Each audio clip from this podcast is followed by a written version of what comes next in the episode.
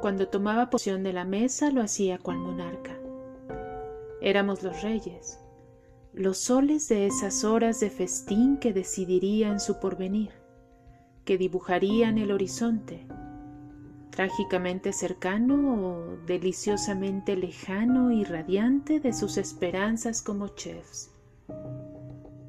Penetraba en la sala como entre el cónsul en la arena para ser aclamado y ordenaba que diera inicio la fiesta.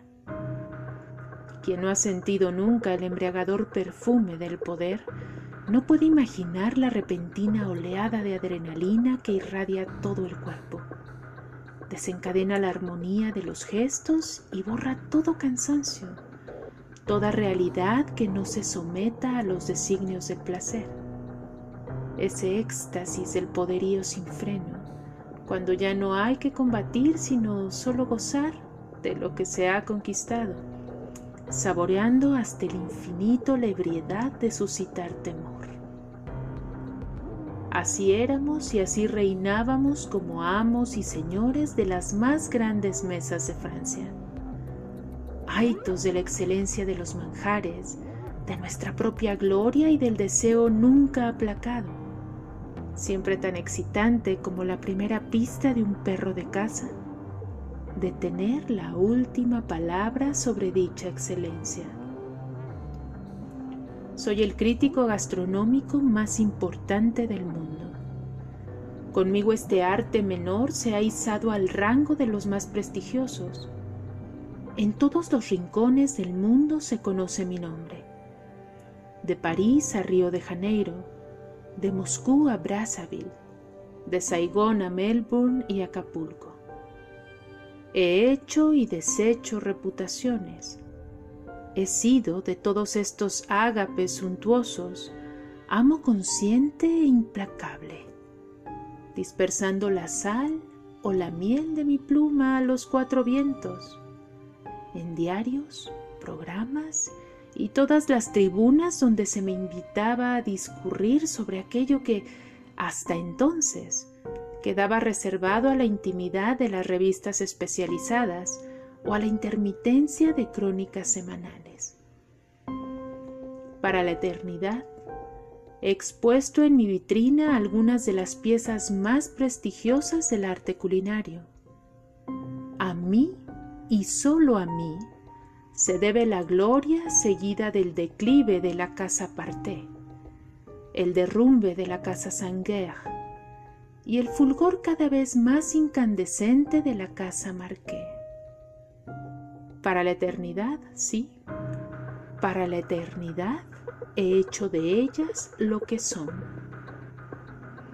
He capturado la eternidad en la columna vertebral de mis palabras y mañana moriré. Moriré dentro de 48 horas, a menos que lleve 68 años muriéndome y solo hoy haya dignado darme cuenta. Sea como fuere, la sentencia de Chabrot, médico y amigo, se abatió ayer sobre mí. Amigo, te quedan 48 horas. Qué ironía.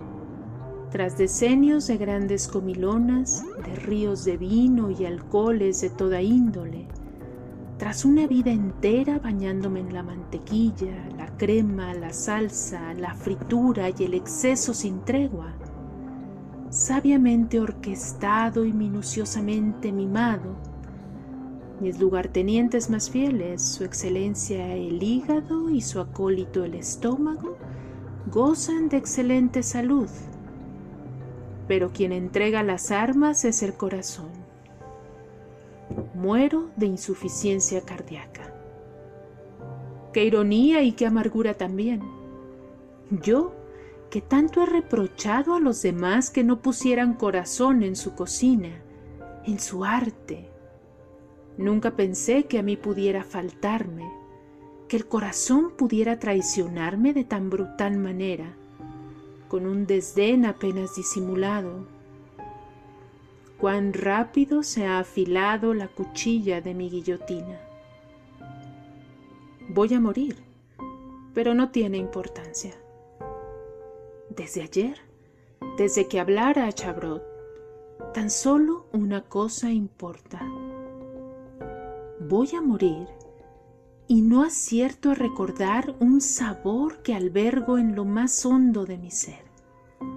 Sé que ese sabor es la verdad primera y última de toda mi vida, que encierra en sí la llave de un corazón al que he amordazado desde entonces.